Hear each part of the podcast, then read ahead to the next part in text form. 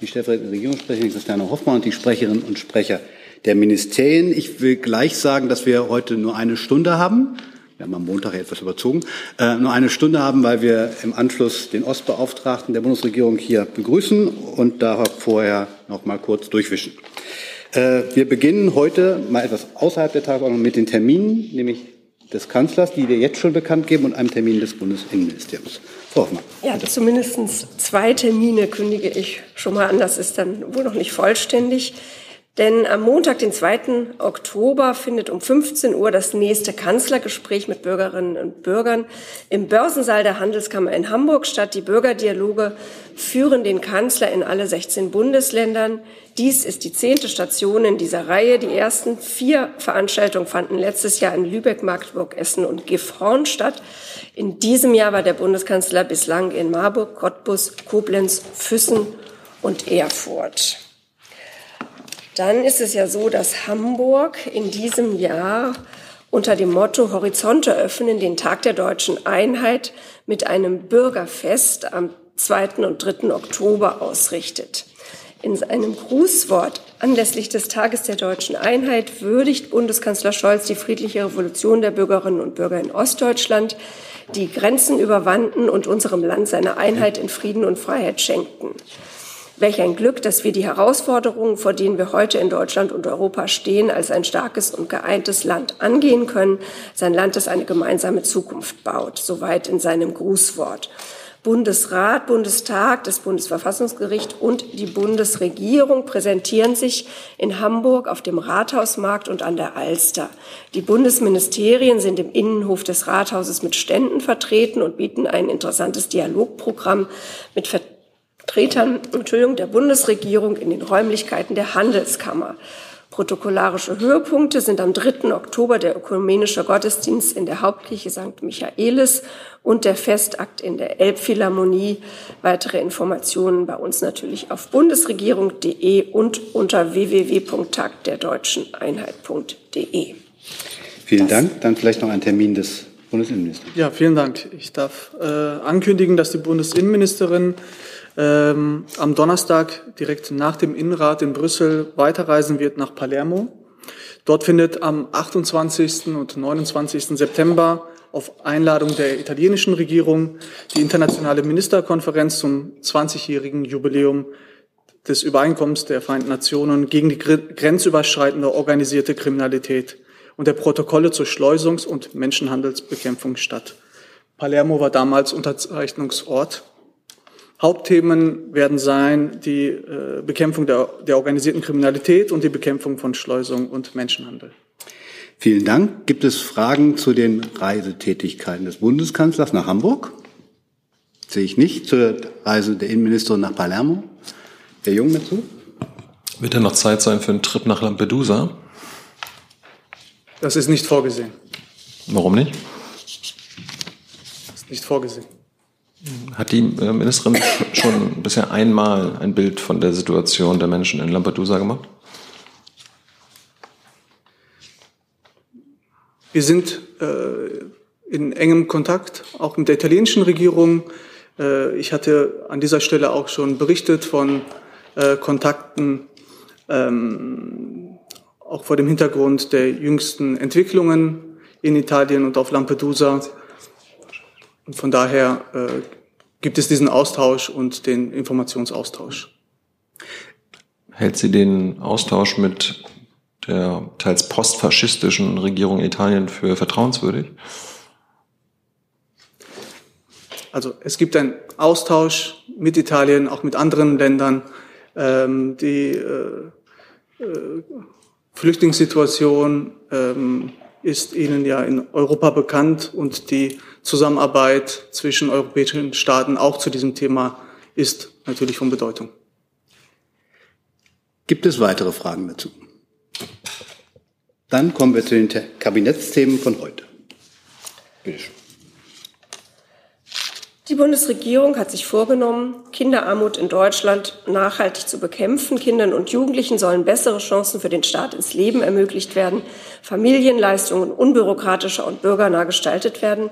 Deshalb hat das Kabinett heute den Gesetzentwurf zur Einführung einer Kindergrundsicherung beschlossen. Durch die Kindergrundsicherung wird die finanzielle Unterstützung für alle Kinder und ihre Familien vereinfacht. Es wird bessere, schnellere und direktere Leistungen für Familien geben. Möglichst alle Familien sollen ihren Anspruch auf Unterstützung im Bedarfsfall kennen und auch wahrnehmen. Zugleich ist eine Erwerbstätigkeit weiterhin der wichtigste Beitrag, Armut zu verhindern. Entsprechende Anreize wurden deshalb gestärkt.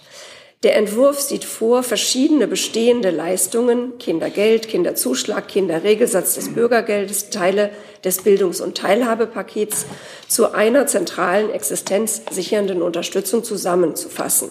Die Kindergrundsicherung besteht aus einem einkommensunabhängigen Garantiebetrag, den alle Kinder erhalten, einem Zusatzbetrag und Leistungen für Bildung und Teilhabe. Der Kinderzusatzbetrag richtet sich an armutsgefährdete Kinder, sichert das Existenzminimum und ist je nach Einkommen und dem Alter der Kinder gestaffelt. Alle Kinder, die den Kinderzusatzbetrag erhalten, haben auch Anspruch auf Leistungen des Bildungs- und Teilhabepakets. Die pauschalierten Teilhabeleistungen, das Schulstartpaket von 174 Euro jährlich, Teilhabebetrag von 15 Euro monatlich, werden einfacher und unbürokratischer zugänglich sein. Insgesamt werden rund 5,6 Millionen Kinder, Jugendliche und junge Erwachsene den Kinderzusatzbetrag in Anspruch nehmen können. Darunter sind 2,9 Millionen arme Kinder, unter anderem aus dem Bürgergeld und aus Familien mit geringem Einkommen. Damit der, die neue Leistung möglichst alle berechtigten Familien erreicht, wird ein Kindergrundsicherungscheck eingeführt. Damit wird geprüft, ob eine Familie Anspruch auf den Kinderzusatzbetrag hat. In diesem Fall werden die Familien gezielt informiert. Über ein digitales Formular können Familien dann einfach und schnell beim Familienservice der Bundesagentur für Arbeit den Antrag stellen.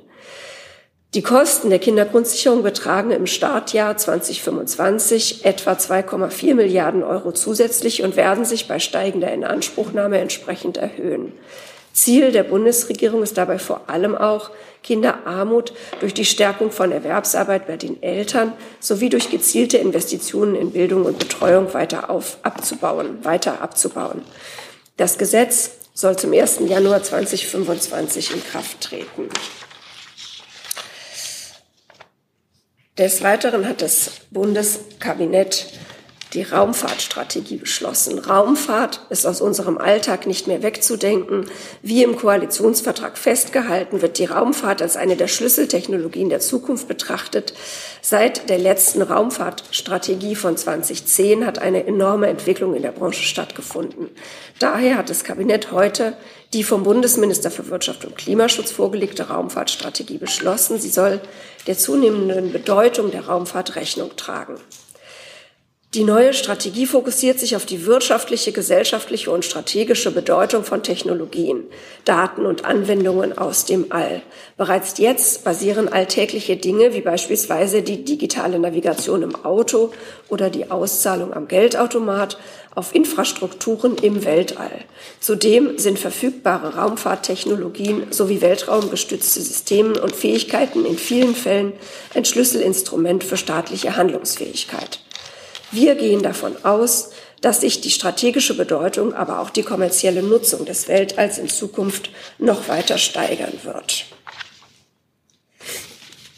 Und schließlich drittens, die Bundesregierung hat heute den vom Ostbeauftragten vorgelegten Bericht zum Stand der deutschen Einheit 2023 beschlossen. Carsten Schneider wird den Bericht im Anschluss selbst ausführlicher vorstellen, wie hier schon erwähnt wurde, nach dem Aufwischen, wenn ich das richtig verstanden habe. Hier nur so viel. Dieses Jahr widmet sich der Bericht erstmals einem inhaltlichen Schwerpunktthema. Stadt und Land als Lebenswelt der Bürgerinnen und Bürger in Ost und West sowie als Entwicklungsumgebung für Wirtschaft, Gesellschaft und Politik. Der Bericht belegt, Deutschland lässt sich nicht mehr einfach in Ost und West einteilen. Strukturelle Unterschiede zwischen Großstädten und ihrem Umland oder ländlichen Regionen beeinflussen die Lebensumstände in Ost und West. Bestandteil des Berichts ist auch eine Befragung der Bevölkerung zur Bewertung ihrer Lebensverhältnisse. Erste Befunde dieses Deutschland-Monitors 2023 zum Thema Stadt und Land zeigen insgesamt eine hohe Zufriedenheit der Bürgerinnen und Bürger mit der Daseinsvorsorge. Zugleich widerspricht die differenzierte Analyse dem Vorurteil, gut ausgestatteter Städte und unterversorgter ländlicher Räume. Auch hier sind Ost-West-Unterschiede eher gering. Der Jahresbericht sagt auch, es geht nicht mehr nur um den Zustand der Infrastruktur und anderer äußerlicher Lebensbedingungen, sondern auch darum, wie die Bürgerinnen und Bürger diese wahrnehmen. Unabhängig von östlicher oder westlicher wie auch ländlicher oder städtischer Lage sieht eine Mehrheit ihren Wohnort als attraktiv zum Leben an. Jeder Fünfte bekundet jedoch Unzufriedenheit Wer das Gefühl hat, weniger oder sehr viel weniger als seinen gerechten Anteil zu erhalten, schätzt auch die Lebensbedingungen im persönlichen Umfeld deutlich negativer ein. Soweit zu diesem dritten O-Top im Kabinett und dann Vielen bin ich durch. Dank. Dann fangen wir mit dem ersten Thema an. Herr Jessen hat sich zur Kindergrundsicherung gemeldet. Ja, ähm, Sie haben ja gesagt, möglichst alle Familien sollen ihren Anspruch kennen. Ähm, das beinhaltet, dass Sie davon ausgehen nach wie vor, dass nicht alle Familien ihren Anspruch kennen. Dazu zwei Fragen. Äh, erstens, wie will die Bundesregierung gewährleisten oder verbessern, dass die Familien ihren, ihre Ansprüche kennen? Ist da eine Postwurfsendung äh, vorbereitet oder wie soll das implementiert werden? Und zum Zweiten, gäbe es nicht äh, die Möglichkeit, statt der äh, Antragspflicht sozusagen mit ähm, einer pauschal oder wie auch immer gearteten ähm, Aus- oder Angebotspflicht des Staates an die erkennbar bedürftigen und berechtigten Familien zu arbeiten. Ja, vielen Dank. Ich hatte ja von, ich hatte ja vorgelesen, dass es diesen Kindergrundsicherungscheck geben wird, der auch vorsieht, dass Familien gezielt informiert werden. Also das ist sicherlich ein Beitrag dazu, dass eben Familien in Zukunft wissen, welche Ansprüche sie haben und diese leichter anfordern können. Und für alle weiteren Details würde ich eigentlich gerne an das Ministerium abgeben, das da zuständig ist. Vielleicht tauschen wir gerade mal auf der Seite, damit das Familienministerium was zu sagen kann.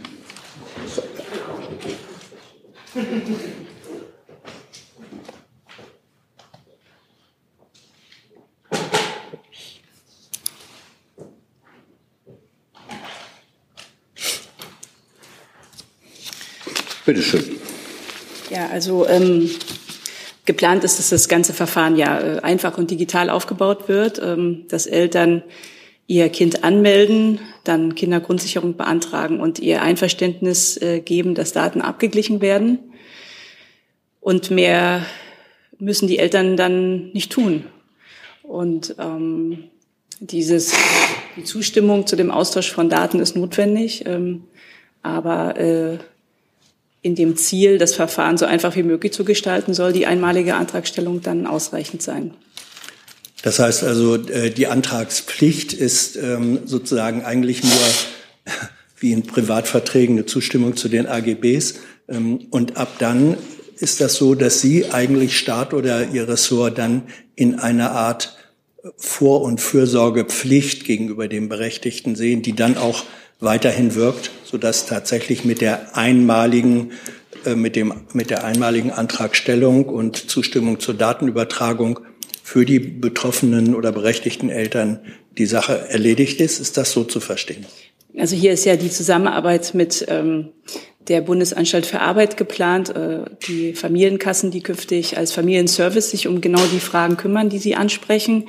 Und ähm, ja, also äh, es, es wird eine neue Mechanik aufgesetzt, mit der der Staat zum Servicedienstleister für die Familien werden soll, ähm, um dann, ähm, also das, das hat die Ministerin ja schon häufiger betont, ähm, man die Familien von der äh, bringt, also dass der Staat ähm, sich die äh, Informationen, ähm, äh, dass der die Informationen nutzt, um diese Möglichkeit ähm, gut einzuräumen.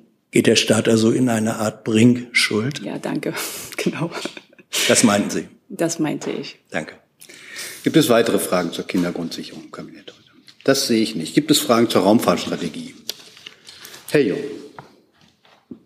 Ich probiere es mal bei Frau Hoffmann, ich weiß nicht, ob Frau Ungrad dafür zuständig ist. Wie passt denn diese neue Raumfahrtstrategie mit den ähm, großen Kürzungen für die Raumfahrt äh, im Haushalt zusammen? Also nächstes Jahr sollen 15 Prozent weniger ausgegeben werden, nur noch 314 Millionen.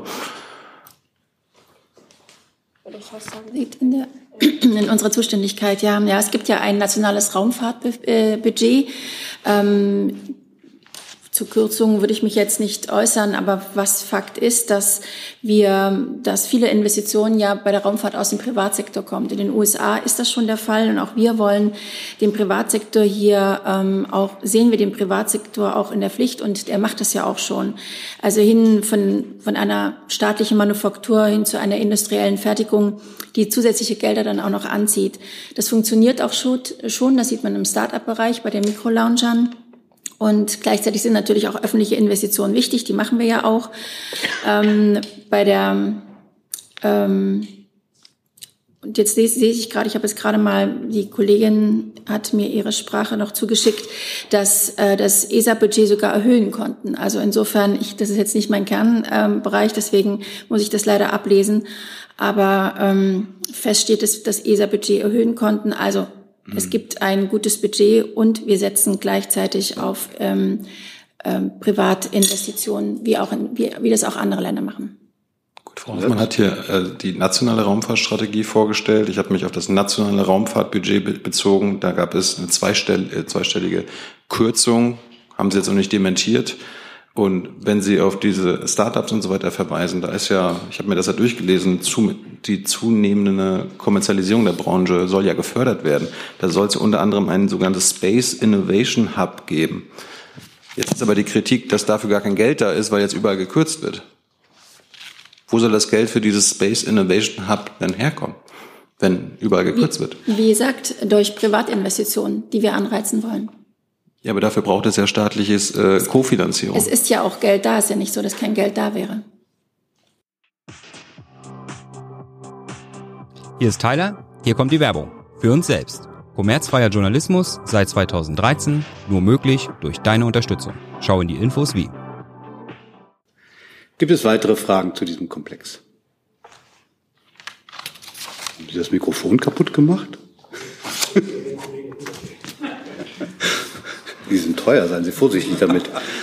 Ähm, gibt es weitere Fragen zur Raumfahrtstrategie? Ich würde darum bitten, dass wir alle Fragen zur, äh, zum Bericht der Deutschen Einheit, wenn sie jetzt nicht total dringend sind, äh, auf die Stunde in einer Stunde verschieben. Dann haben wir nämlich den entsprechenden Beauftragten hier und wir kommen zu den Themen, die Sie mir genannt haben. Haben Sie noch eine Frage zum, Herr Babeck, haben Sie eine Frage noch zu, eine ganz dringende Frage zur Deutschen Einheit? Ja, äh, also aus, äh, eine zumindest, sollte auch kurz sein, aber im Kontext Stand Deutsche Einheit ist ja auch immer wieder die Rede von der Repräsentationslücke in deutschen Bundesbehörden. Da würde mich nur kurz interessieren, ob alle anwesenden Ministeriensprecher, die auf dem Gebiet der ehemaligen DDR geboren und sozialisiert worden sind, sich vielleicht kurz melden können, um so einen Eindruck zu bekommen, wie da die Repräsentation ist.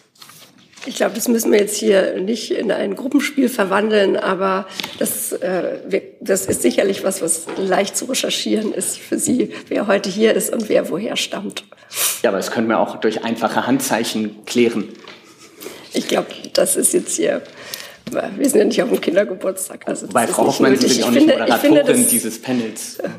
Durchaus äh, eine interessante und wichtige Frage, aber das kann man, das ist für Sie als Journalist wirklich leicht zu recherchieren, wie viele der hier anwesenden Sprecherinnen und Sprecher woher kommen. Ich bin sicher, dass die Bundesregierung das bei Bedarf dann nachliefern wird. Die können das aber auch sicher in den Ministerien abfragen. So, dann kommen wir zu den Themen, wenn es keine weiteren Fragen, dringenden Fragen gibt zu Themen der deutschen Einheit, dann würden wir jetzt zum Thema, das Frau Kleber mir genannt hat, nämlich dem Thema Deutschlandpakt kommen. Genau, eine Frage an Sie, Frau Hoffmann. Der Bundeskanzler hat bei der Generaldebatte im Bundestag den Deutschlandpakt vorgestellt. Welchen konkreten Schritte hat er denn seither unternommen? Der Deutschlandpakt dient ja dazu, das vor allen Dingen Planungsverfahren in Deutschland zu beschleunigen. Ich, er hat es ja unter dem äh, Begriff Tempo, Tempo, Tempo zusammengefasst und unter und umfasst eine ganze Reihe von Maßnahmen, die bereits äh, auf dem Weg gebracht worden sind und weiterhin fortgesetzt werden. Also angefangen vom äh, beschleunigten Ausbau der erneuerbaren Energien über das Wachstumschancengesetz ähm, und viele andere Maßnahmen über eine Beschleunigung der Asylverfahren, die wir anstreben. Also das ist wirklich ein, ein umfassendes Paket und ähm, die Idee des Deutschlandpaktes war ja auch, dass ähm, dass ein Vorhaben sein muss, das nicht nur bei der Regierung angesiedelt ist, sondern eben äh, auch mit den Ländern gemeinsam und auch mit der Opposition gemeinsam angegangen wird. Und da hat es ja bereits auch Gespräche zu diesen Themen gegeben und, und zu, dem, zu dem Thema Deutschlandpakt gegeben. Also das ist das, was wir konkret tun oder was einfach, es ist natürlich ein fortlaufender Prozess. Es ist ja nicht so, dass die Bundesregierung bis dato in diesen Fragen nichts getan hätte. Entscheidender Baustein ist auch der Pakt äh, für Planungsbeschleunigung, den das Kanzleramt mit den äh, Regierungschefs und Regierungschefs der, der Länder äh, verhandelt. Also es gibt eine ganze Reihe von Baustellen da. Ist der Kanzler denn konkret nach seiner Rede nochmal auf März zugegangen oder auf die Länder zugegangen? Man ist da im Kontakt. Herr Jessen dazu? Ja, Frau Hoffmann, äh, ist eigentlich Deutschlandpakt ein glücklich gewählter Begriff? Begriffe haben ihre Geschichte.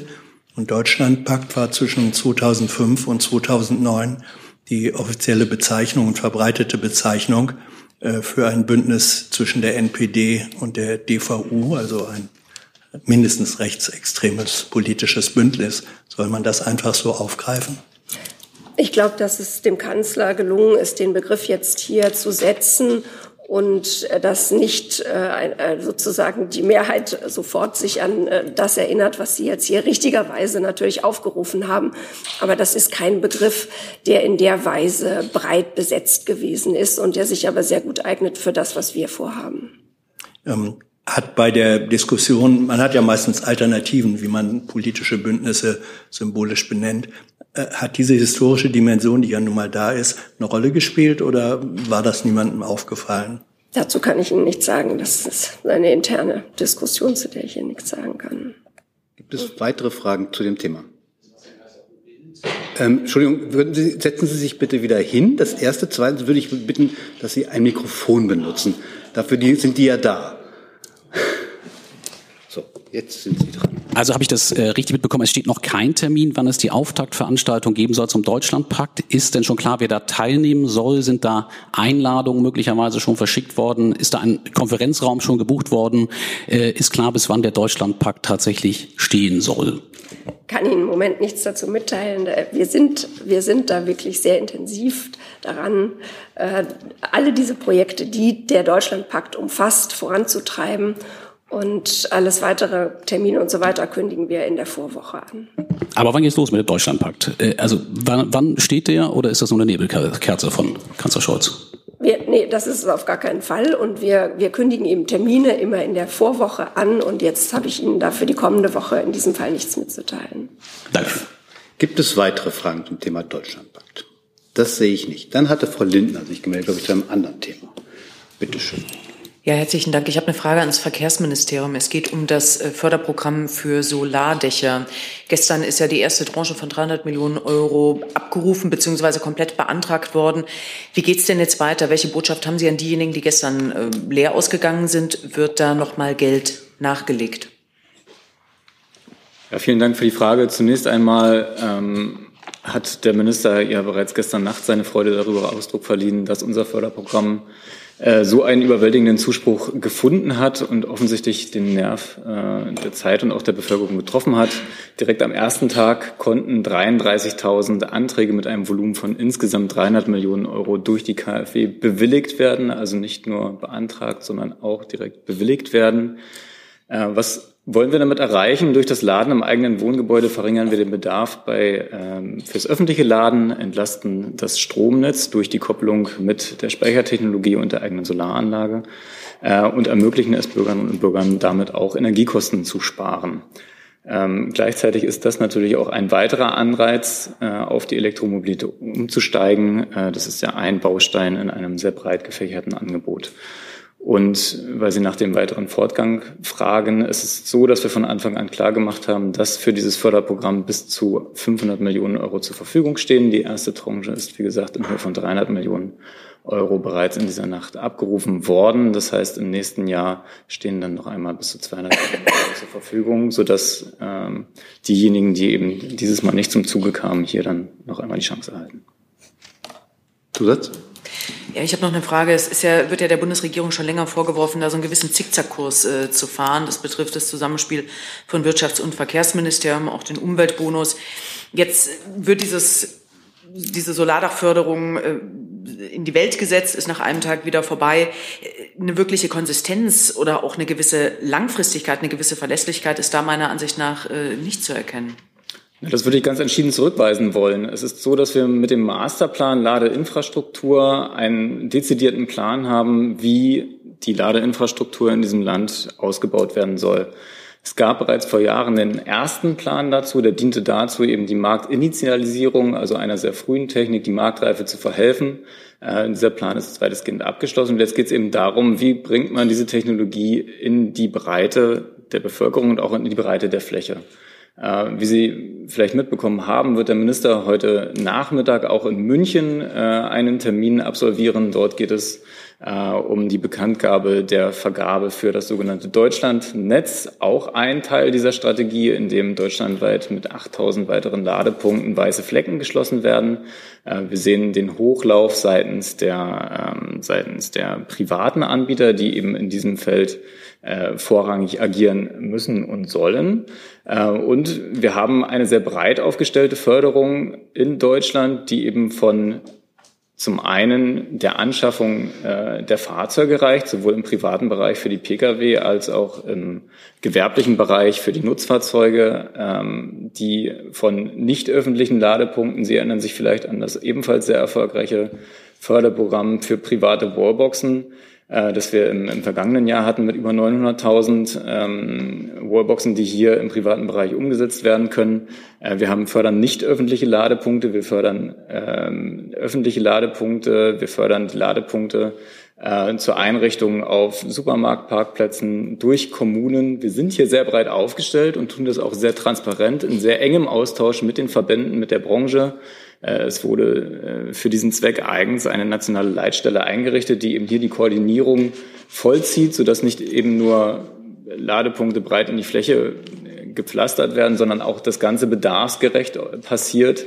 Ähm, kommen wir nochmal zurück aufs Deutschlandnetz. Ne? Also insbesondere bei den mittleren und langlaufenden Verkehren ist es eben sehr entscheidend, dass wir da nicht nur Normalladepunkte haben, wie wir sie eben im privaten Bereich haben, wo sehr viel Zeit zur Verfügung steht. Hier kann man über Nacht laden oder auch am Tag ähm, sondern wenn man eben auf der Autobahn unterwegs ist, beispielsweise geht es vor allen Dingen darum, Schnelllader zu installieren. Äh, und all diese Punkte äh, hat man auf dem Schirm. Äh, man kommt hier auch voran äh, und hat mit dem Masterplan, wie gesagt, auch eine ein sehr breit gefächerte Strategie, die auch allen zur Verfügung steht. Und vielleicht auch dieses Förderprogramm ist nicht einfach so entschieden und war dann plötzlich zu Ende, sondern auch hier hat man bereits seit Monaten über die Förderbedingungen äh, informiert. Es zeigt ja auch, es zeigt sich ja auch daran, dass das ganz erfolgreich war, weil eben bereits in der ersten Nacht so viele Anträge vollständig bewilligt werden konnten, konnten sich eben auch entsprechend die Leute darauf vorbereiten, konnten sie einreichen. Es gab Transparenz darüber, wie viel Geld zur Verfügung steht, wie, äh, wie, wie hoch der Förder äh, oder die Förderzusage dann eben auch sein wird. Und insofern ist hier Transparenz auf allen Ebenen gegeben. Wixot dazu? Ja, soll es denn auch im nächsten Jahr dann mit der Förderung weiter nach diesem First Come, First Serve Prinzip gehen oder denkt man mal darüber nach, das vielleicht zu ändern? Denn offensichtlich ähm, profitieren ja jetzt vor allem Leute, die sich sehr wenig Gedanken über die eigene Finanzierung machen müssen und sehr schnell sozusagen sich dafür entscheiden konnten. Ich sage es gern nochmal, ne? die Förderbedingungen sind nicht über Nacht entstanden, sondern jeder hatte hier Zeit, sich über die Finanzierung als auch über die Bedingungen und welche Sachen ich dann da einreichen muss und brauche, Gedanken zu machen. Und das hat ja offensichtlich auch ganz gut funktioniert. Ähm, jetzt kann man die Kritik, dass es sich ja nur an Eigenheimbesitzern beispielsweise, die eine gewisse Investitionssumme vorhalten können, dazu lässt sich sagen, es ist wie gesagt nur eine Komponente in diesem Gesamtkonzept der Förderung. Wenn wir uns jetzt beispielsweise Mieter angucken, die werden vermehrt im öffentlichen Raum laden. Hierfür haben wir eben eine Förderung für die Einrichtung von öffentlich zugänglichen Ladepunkten. Und wir hatten in der Vergangenheit eben auch ein Förderprogramm zur Einrichtung von Wallboxen, äh, was eben auch für, für ähm, größere Mietshäuser zur Verfügung stand. Das heißt, es reiht sich eine in eine Strategie. Und ich möchte hier nochmal einen weiteren Vorteil dieses Programms hervorheben. Es geht eben nicht nur um die Anschaffung eines privaten Ladepunkts, sondern es geht äh, explizit Zum ersten Mal um die Kopplung mit einer Speichertechnologie und der Möglichkeit, mit einer eigenen PV-Anlage diesen Strom zu nutzen. Das hat nicht nur den Vorteil, dass wir hier mehr Menschen zur Elektromobilität überzeugen können, sondern hat eben auch den Vorteil, dass wir hier einen entscheidenden Schritt dazu beitragen, dass wir die Netzstabilität erhöhen. Denn wenn wir uns eben anschauen, welchen Bedarf wir in Zukunft haben werden durch das Laden von Elektromobilität, dann ist eben diese Netzstabilität ein ganz entscheidender Faktor. Und auch hier gebührt eben dann diesem Förderprogramm ein, ein, eine, eine große Bedeutung, hier den ersten Schritt zu tun. Und es ist immer so bei staatlicher Förderung, dass es darum geht, einer Technologie zum Durchbruch zu verhelfen, den Anschub zu leisten, der dann aber selbstverständlich auch äh, durch den Markt übernommen werden muss. Die Frage war, bleibt es bei dem Prinzip First Come, First Serve? Man wird sich wie immer die Erkenntnisse, die man im Rahmen dieser Förderbescheide ähm, oder in, im Rahmen dieser, dieser Maßnahmen sammelt, äh, auswerten. Da kann ich noch keine Details zu nennen. Ähm, aber das Windhundprinzip ist durchaus eine bewährte Methode. Herr Jung dazu. Ja, eine Lern- und eine Verständnisfrage. Ähm, können Sie beziffern prozentual, wie viel äh, der Haushalte anteilsmäßig von diesem Programm profitieren? Ich hatte jetzt was von maximal 2,5 Prozent gehört. Das ist ja wahnsinnig wenig. Und die Verständnisfrage, wenn man für dieses Programm ein Eigenheim haben muss, ein neues E-Auto haben muss, eine Photovoltaikanlage auf dem Dach haben muss und einen Speicher im Haus, dann ist das ja was so ein Programm für reiche Menschen. Würden Sie sagen, das war ein sozial gerechtes Programm, was Sie da aufgelegt haben? Das habe ich gerade schon versucht zu erläutern. Es ist ein Teil einer Gesamtförderstrategie. Und es ist nicht so, dass man ein Elektroauto haben, also man muss ein Elektroauto haben, aber man bekommt die PV-Anlage anteilig gefördert, man bekommt den Speicher anteilig befördert, äh, und man bekommt die äh, Ladeeinrichtung anteilig gefördert.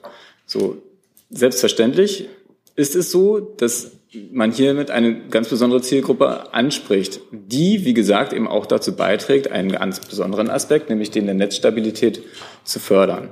Es ist aber nicht so, dass es eben ein ausschließliches Programm ist, sondern wir sorgen ja eben gleichzeitig dafür, dass wir, wie gesagt, die öffentlichen Ladepunkte und Ladenetze, die ja auch für einen Großteil der Bevölkerung, beispielsweise für Mieterinnen und Mieter in Städten, äh, entscheidend sein werden, genauso wie die Lademöglichkeiten beim Arbeitgeber oder beim Einkaufen, äh, weiterhin ausbauen, sodass eben für alle Menschen, die von oder auf Elektromobilität umsteigen, eine Lösung gefunden werden kann.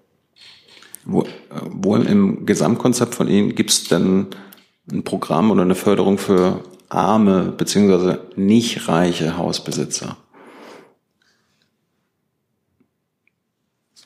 Es gibt ja Menschen, die sich eine PV-Anlage einfach nicht, auch mit Förderung nicht leisten können, die sich einen Speicher nicht leisten können, die den, äh, sich eine Wärmepumpe nicht leisten können, einfach nur, weil das ja auch äh, finanziert werden muss. Wo gibt es da die Förderung in dem Gesamtkonzept? Herr Jung, das habe ich gerade sehr ausführlich erläutert und werde es jetzt nicht nochmal tun. Ja. Gibt es weitere Fragen zu dem Komplex? Das sehe ich nicht. Dann kommen wir zum nächsten Thema Bergkarabach. Frau Küffner hat. Das ja, ich habe eine Frage an Herrn Fischer und Frau Hoffmann. Ähm, die Außenministerin hatte sich ja heute Morgen dezidiert zu dem Thema geäußert und ruft nach mehr Beobachtern in der Region, sagt aber nicht, welches Format man dabei anstrebt. Also welche Implikationen sehen Sie für die EUMA-Mission? Da hat ja Deutschland auch Polizisten entsandt. Und in welchem Format strebt man eine Beobachtermission in Deutschland an? Und äh, von Frau Hoffmann, ähm, Sie möchte ich fragen, ob der Bundeskanzler, welche, welche Erwartungen hat die Bundesregierung jetzt an Aserbaidschan und Armenien in dieser Situation ganz konkret? Ja, ich kann vielleicht anfangen und würde zunächst mal die allgemeinere Frage beantworten. Also ähm, wir sind zunächst mal wir begrüßen es, dass es ja äh, gestern äh, unter der Schirmherrschaft von Charles Michel in Brüssel einen Austausch äh, gegeben hat, den wir auch als, als konstruktiv ähm, wahrgenommen haben zwischen Armenien und Aserbaidschan. Und der, der Sicherheitsberater des Kanzlers Jens Blödner war ja auch dabei.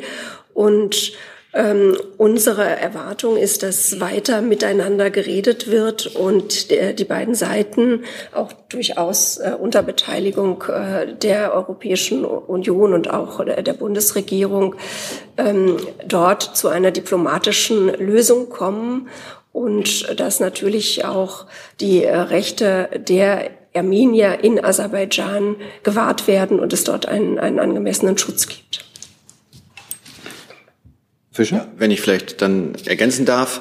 Zu der von Ihnen gestellten Frage ist es ja so, dass äh, unsere Erkenntnisgrundlage über die Dinge, die momentan in Bergkarabach äh, passieren, sehr eingeschränkt ist.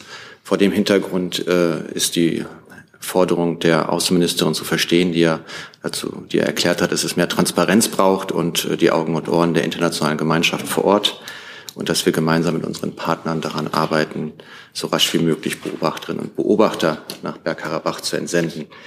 Ähm, in welchem Format das passieren kann, äh, darüber sind wir im, mit unseren Partnern in Abstimmung. Sie haben ja vielleicht gesehen gestern das Readout des Telefonats von Außenminister Blinken mit dem aserbaidschanischen Präsidenten Aliyev. Auch da spielte die Frage von Beobachtern eine Rolle und von daher würde ich sozusagen momentan dabei belassen, dass äh, wir das Format derzeit ähm, am Beraten sind.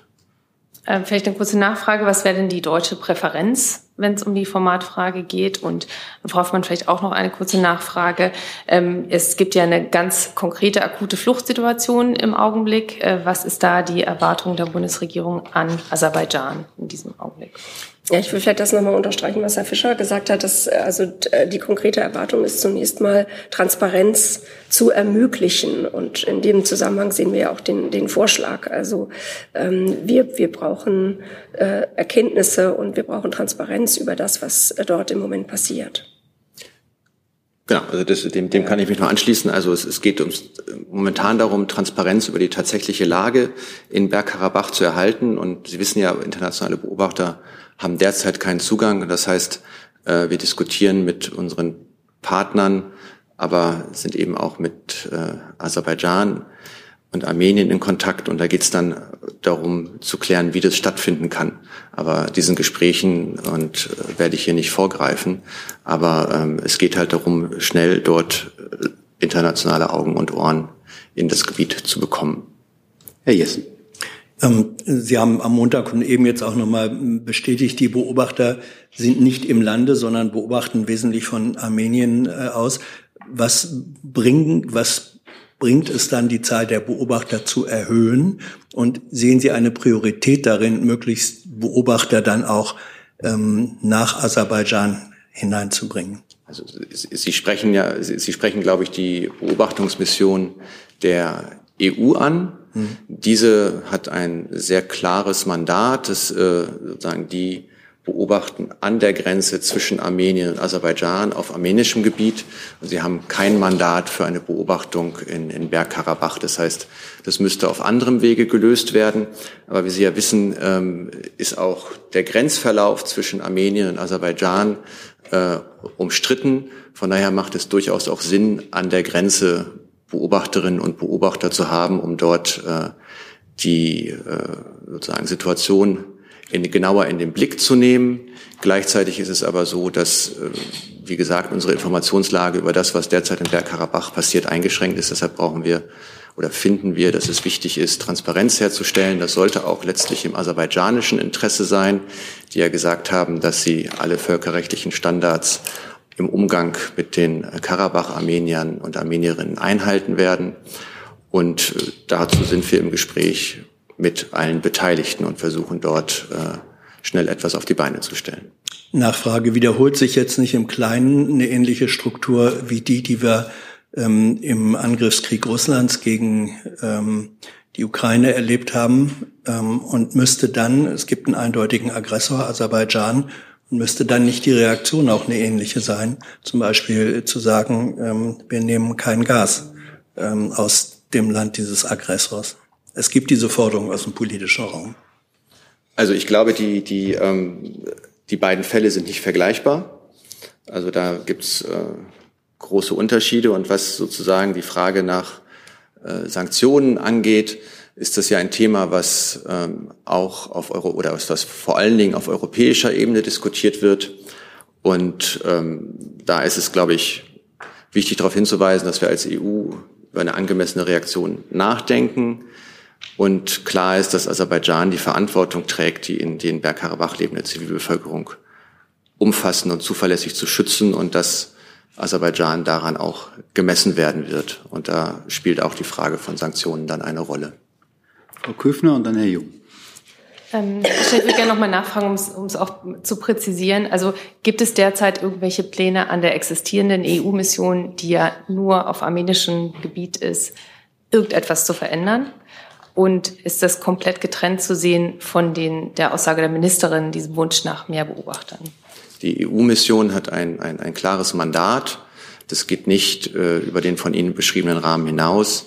Insofern äh, werden dort über andere äh, Instrumente, wird dort über andere Instrumente nachgedacht. Aber es gibt auch keine Pläne, die jetzt abzuziehen aus Sicherheitsgründen oder irgendwas. Also einfach. Nein, ich meine, die, Ihre Aufgabe ist ja genau ähm, sozusagen in kritischen Situationen äh, an der Grenze zu sein, zu beobachten und zu berichten und für Aufklärung zu sorgen. Herr Jung. Herr Fischer, glaube ich, äh, Aggression miteinander zu vergleichen, ist äh, politische Inhalt und äh, Teil einer politischen Debatte. Der Kollege hat ja keine Gleichsetzung gerade getan. Ich habe aber noch mal eine andere Frage zu dem Treffen von Erdogan und Aliyev, also dem aserbaidschanischen Autokraten. Ähm, da, da geht es ja Aserbaidschan neben der Bergkarabach-Frage auch um den sogenannten Sangisu-Korridor, um sich mit der Türkei zu verbinden und Armenien von seiner strategischen Grenze zum Iran zu isolieren. Wie, wie beobachtet das äh, Deutschland? Welche Positionen haben Sie dazu? Äh, will die EU das verhindern? Äh, und wie kann man das verhindern? Ich glaube, das ist, äh, das ist eine Frage, die Teil der Gespräche ist, die äh, zwischen Armenien und Aserbaidschan unter der Ägide von Charles Michel und unter Beteiligung von Deutschland und Frankreich geführt werden. Ja, aber ich, äh, diese Gespräche finden ja ohne Armenien statt. Also nee, die, die finden mit Armenien. Also sozusagen die Gespräche, von denen ich geredet habe, da hat ja auch die stellvertretende Regierungssprecherin oder die erste stellvertretende Regierungssprecherin erwähnt, haben ja gestern in Brüssel stattgefunden und das war eines der Gesprächsgegenstände dort. Ich hatte mich aber auf das Gespräch von Erdogan und Aliyev bezogen. Äh, haben Sie dort äh, beim türkischen Partner oder beim aserbaidschanischen Partner äh, nachgefragt, wie dort die Ergebnisse sind? Ich bin sicher, dass ähm, mit, wenn, wenn, wenn die äh, beiden Präsidenten wieder in ihrer Heimat sind und äh, auch den diplomatischen Korps die briefen, äh, es dazu auch Berichterstattung unserer beiden Botschaften geben wird. Aber für uns ist maßgeblich, dass es ein Verhandlungsmandat oder ein Verhandlungsformat gibt, in dem Armenien und Aserbaidschan, die beiden Hauptbetroffenen, beteiligt sind. Und das hat gestern in, auf Ebene der politischen Direktoren in Brüssel getagt. Letzte Frage, Herr Junge. Nur Verständnisfrage. Sind Sie gegen diesen Korridor? Der, die, die Frage dieses Korridors ist Teil der Gespräche zwischen Armenien und Aserbaidschan. Und äh, das ist eine Frage, zwischen, zu, über die in diesem Kontext gesprochen wird und in, über die im Rahmen der, der, der, der Gesamtgespräche, es geht ja auch um eine dauerhafte Friedenslösung äh, zwischen den beiden Ländern, eine Lösung gefunden werden muss. Herr Jolko. Herr Fischer, Sie sagten, äh, Sie reden also mit äh, Armenien und mit Aserbaidschan. Äh, mit wem in Aserbaidschan reden Sie denn? Naja, zum Beispiel gestern war das ja, ähm, gab es ja die Gespräche in, in Brüssel und ich gehe sehr stark davon aus, dass dort der ähm, äh, politische Direktor äh, des, äh, der politische Berater des äh, aserischen Präsidenten zugegen war. Aber so ein Gespräch wie äh, von Ihnen erwähnten Blinken äh, mit Aliyev äh, ist nicht geplant? Naja, also es hat ja in der also sozusagen in den letzten Wochen äh, Gespräche der Außenministerin mit ihren beiden Amtskollegen in Armenien und Aserbaidschan gegeben. Die Außenministerin hat an äh, der Sicherheitsratssitzung teilgenommen, an der sowohl Armenien als auch äh, der aserbaidschanische Außenminister teilgenommen hat. Also wir sind da auf den verschiedensten Ebenen mit beiden Seiten im Gespräch, sowohl auf politischer als auch auf, auf, auf Ebene der, der Stäbe. Gibt es weitere Fragen zu dem Komplex? Das sehe ich nicht. Dann machen wir weiter mit dem, dem Thema EU-Krisenverordnung. Herr Wixford hat jetzt eine Frage.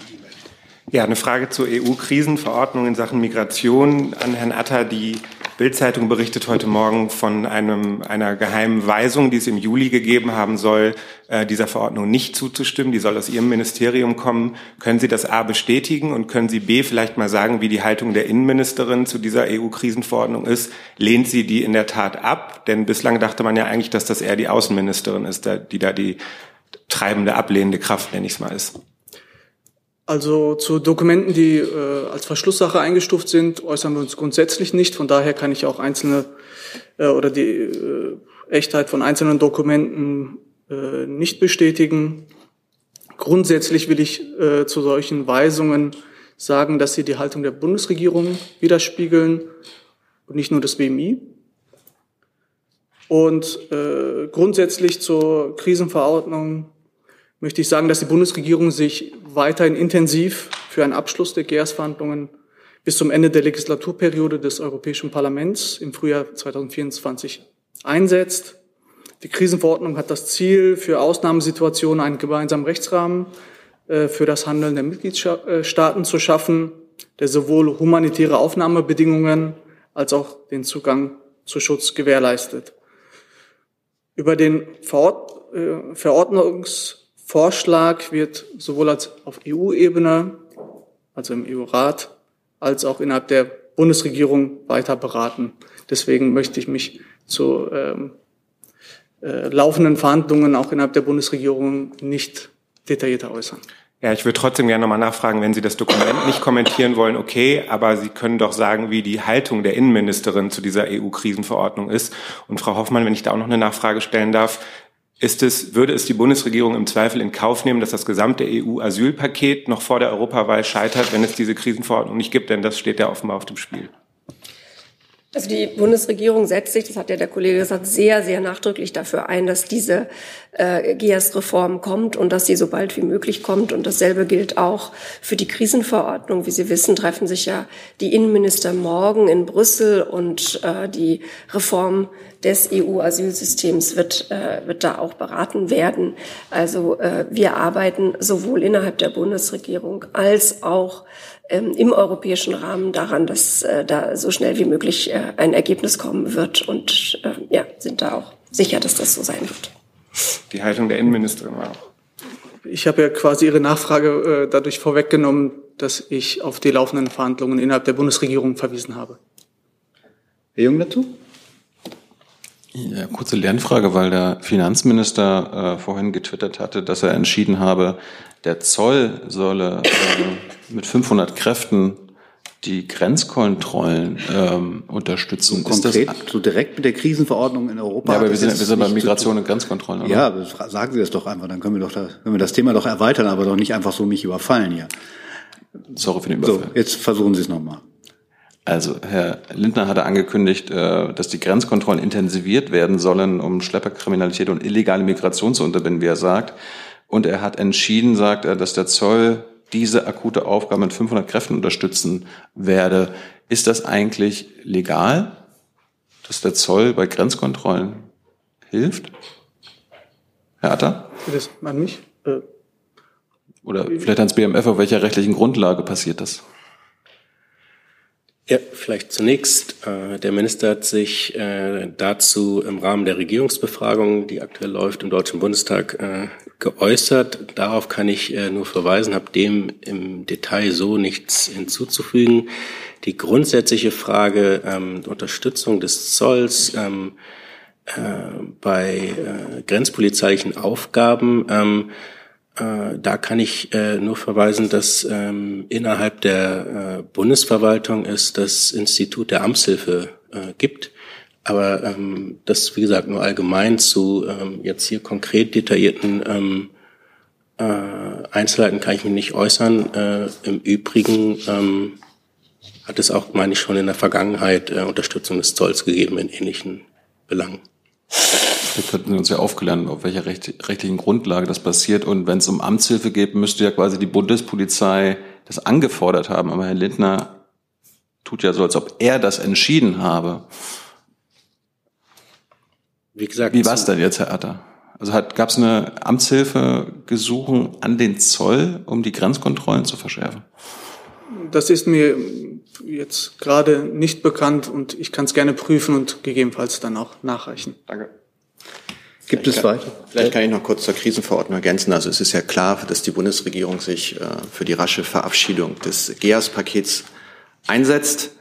Ähm, da liegen momentan acht Verordnungen und Richtlinien äh, beim Europäischen Parlament äh, oder befinden sich derzeit im Trilog.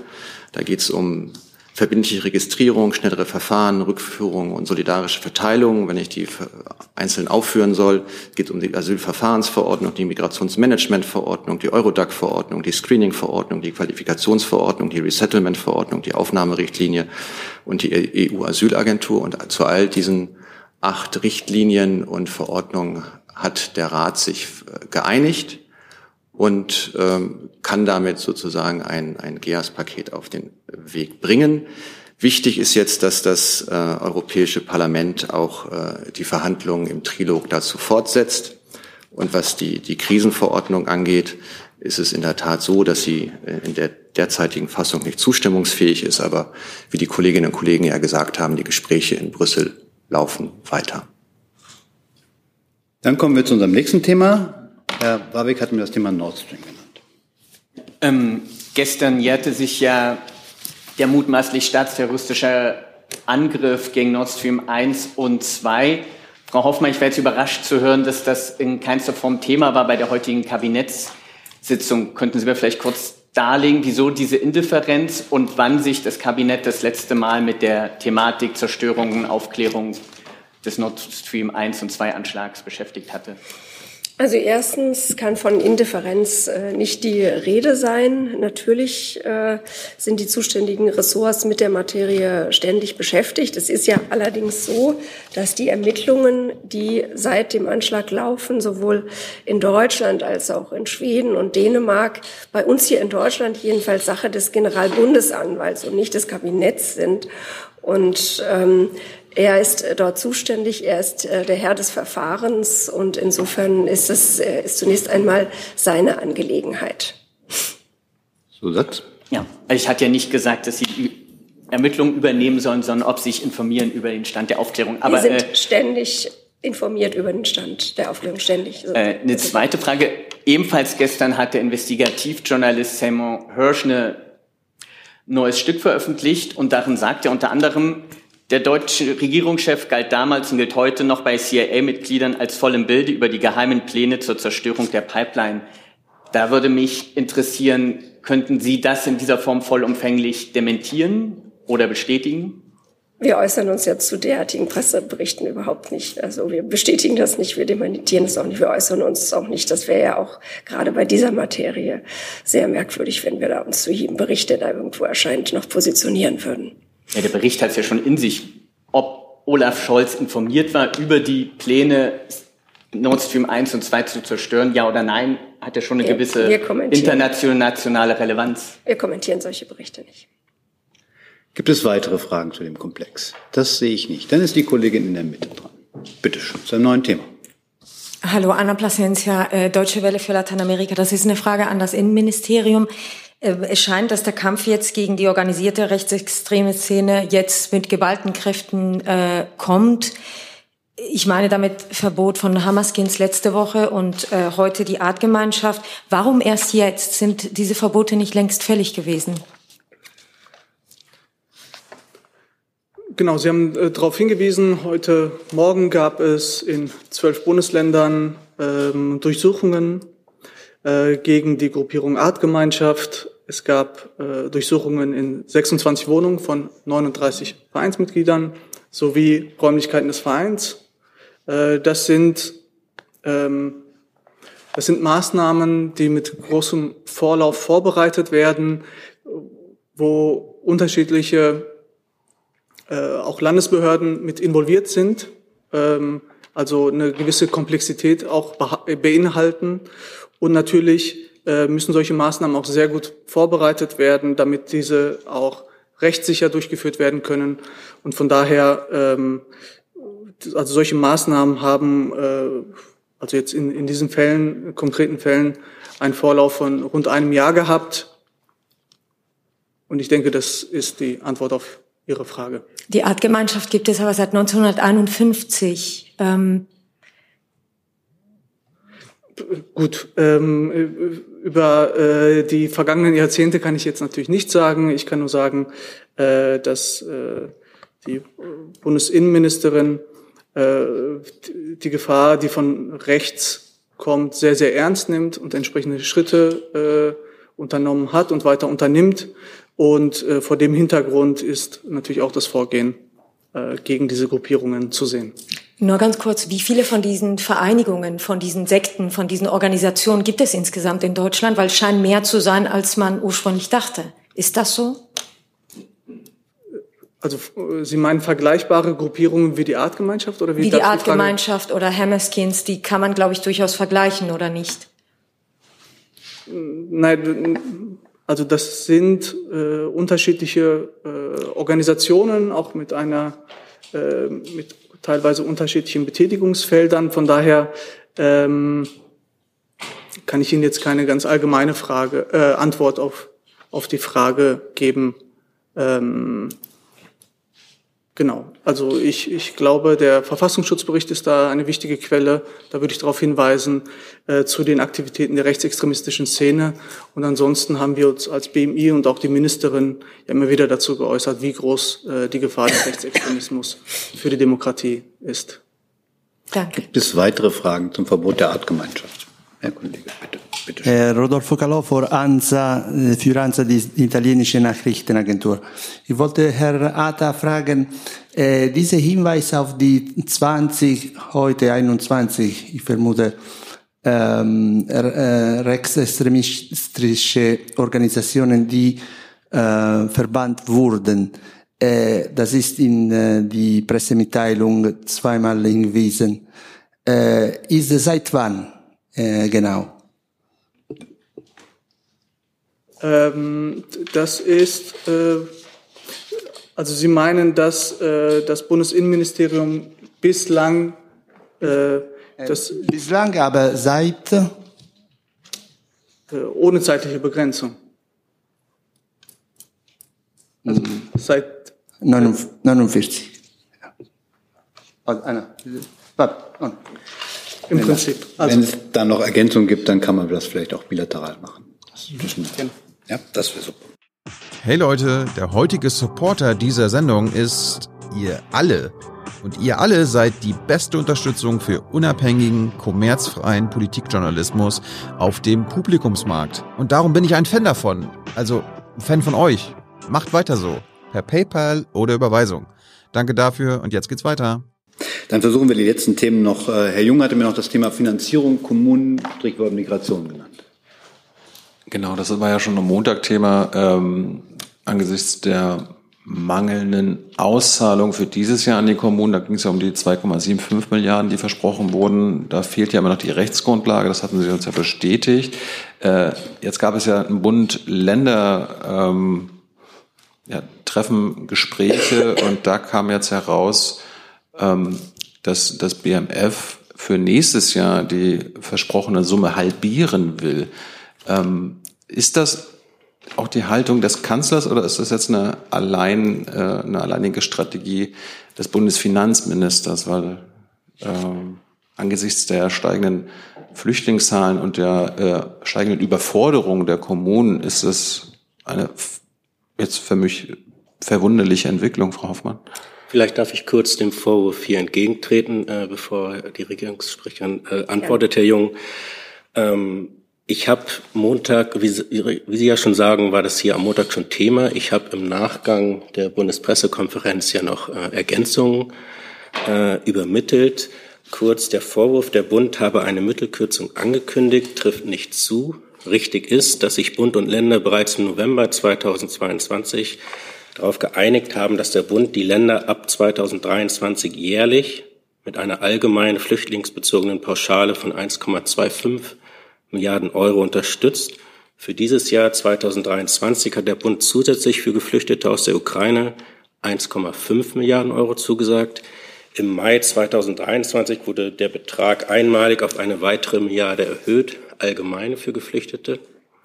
Diese Zusagen setzt der Bund derzeit auch gesetzlich um, und zwar mit dem Pauschalentlastungsgesetz. Das befindet sich auch schon im parlamentarischen Verfahren. Das heißt, äh, hier hat die Bundesregierung das ihr ähm, das, äh, was äh, alles getan, was äh, in ihrer Macht dazu steht. Das Verfahren ist jetzt im Parlament.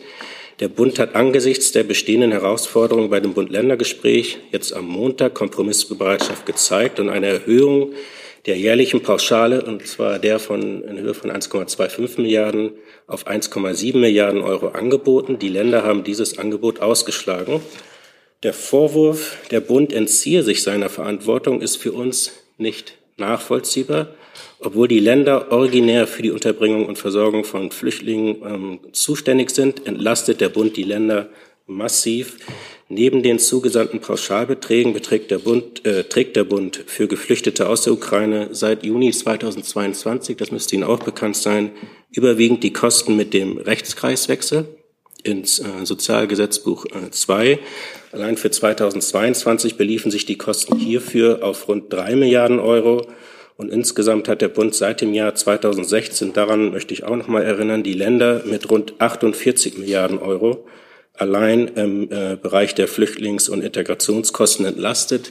Diese Zahlen können Sie den Berichten der Bundesregierung ähm, über Entlastungsmaßnahmen des Bundes bei den Flüchtlings- und Integrationskosten entnehmen. Die werden jährlich veröffentlicht. Das war hier auch schon mal Thema ähm, bei der, äh, in der Regierungspressekonferenz. Und daneben trägt der Bund eigene äh, flüchtlingsbezogene Ausgaben, die sich in 2023 allein auf rund 25 Milliarden Euro belaufen. Das vielleicht vorweg.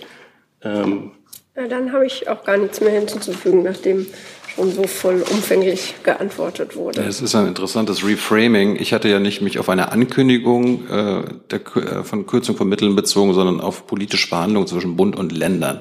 Aktuell sind vereinbart, dass dieses Jahr 3,75 Milliarden fließen sollen. Sie haben jetzt gerade die 1,7 Milliarden angesprochen. Das ist aus Sicht der Länder und wirklich eine faktische Halbierung der Mittel. Ja. Ähm, da, darum geht es. Darum, darum haben sie äh, das abgelehnt und äh, bezogen auf den Rechtskreis, äh, Rechtskreiswechsel, wie sie das nennen. Äh, die Ukrainer bekommen zwar Bürgergeld, aber haben keine Krankenversicherung. Auf, äh, auf diesen Kosten äh, bleiben auch die Kommunen sitzen.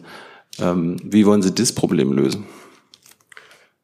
Ähm, hinsichtlich äh, dieser konkreten Frage zum ähm, Rechtskreiswechsel äh, müsste ich an die zuständigen äh, Ressorts verweisen. Vielleicht vorher nochmal ähm, zur Klarstellung. Der Rechtskreiswechsel ähm, der Geflüchteten aus der Ukraine äh, sorgt dafür, dass die in, äh, diese Personen in den, ähm, ins Sozialgesetzbuch 2 kommen und die Kosten hierfür, Unterkunft und Versorgung, trägt ganz überwiegend der Bund.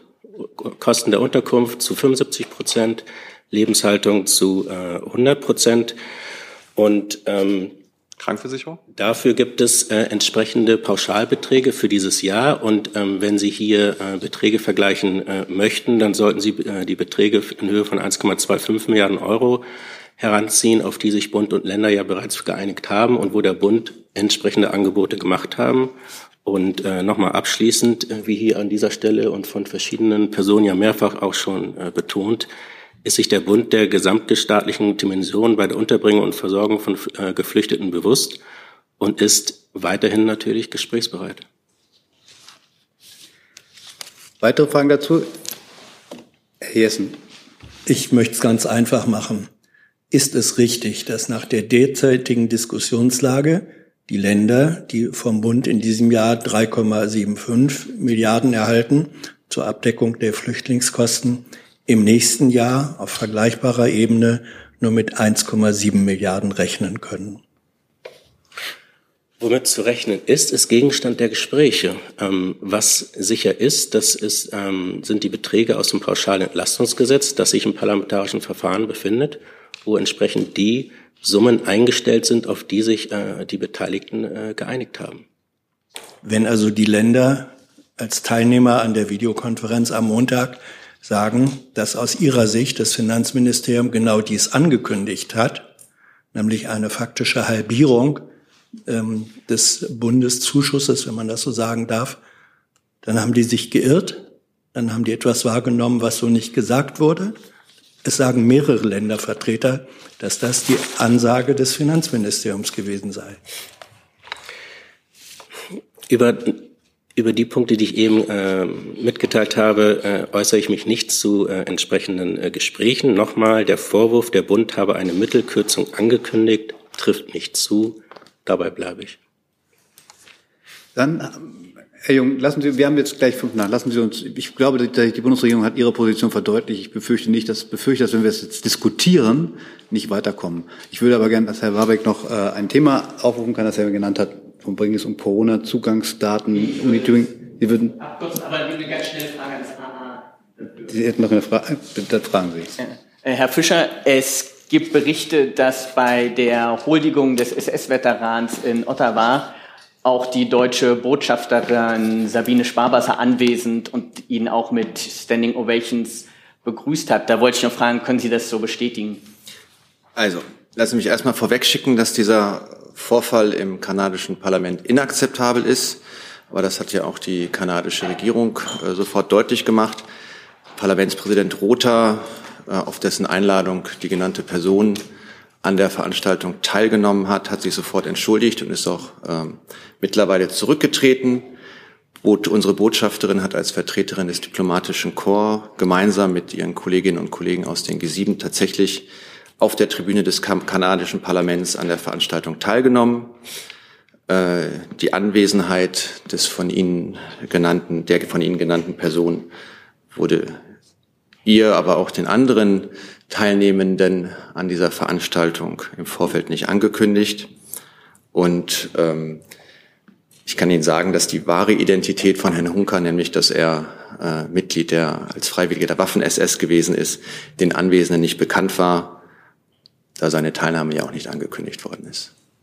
Zusatz? Ganz kurze Nachfrage. Jetzt hat der von Ihnen erwähnte Parlamentspräsident, der aber sehr deutlich formuliert seinen Namen nennt, der im Zweiten Weltkrieg gegen die Russen korrekterweise äh, die Sowjetarmee gekämpft hat. Alleine dadurch sollte ja eine deutsche Diplomatin, die ja auch noch eine Zeit gekommen ist, als Allgemeintest abgefragt worden, in der Lage sein, einzuschätzen, um was für eine Person es sich handelt. Wer hat denn im Zweiten Weltkrieg gegen die Rote Armee gekämpft? Naja, also es gab, glaube ich, auch im Zweiten Weltkrieg unterschiedlichste Gruppierungen. Sie, Sie kennen zum Beispiel die, die, die polnische Heimatarmee, die sich, die sich sowohl gegen die Wehrmacht als auch gegen die Rote Armee gewehrt hat. Insofern äh, ist es nicht ganz so eindeutig, wie Sie das sagen. Äh, Im Übrigen habe ich mit der Botschafterin auch nicht darüber gesprochen, wie sie sich äh, bei der konkreten äh, äh in dem konkreten Moment verhalten hat. Aber ich kann nur noch mal sagen, äh, den Teilnehmenden war äh, nicht bekannt, was der Betreffende im Zweiten Weltkrieg getan hat. Und dementsprechend habe ich auch sehr klar gesagt, dass das Verhalten, dass das äh, ein inakzeptabler Vorgang ist, der äh, ja auch auf kanadischer Seite jetzt vollumfänglich aufgeklärt wird und auch mit dem Rücktritt des Parlamentspräsidenten geendet ist, der die Konsequenzen daraus gezogen hat, dass er diesen Herrn eingeladen hat. Dann bedanke ich mich für heute.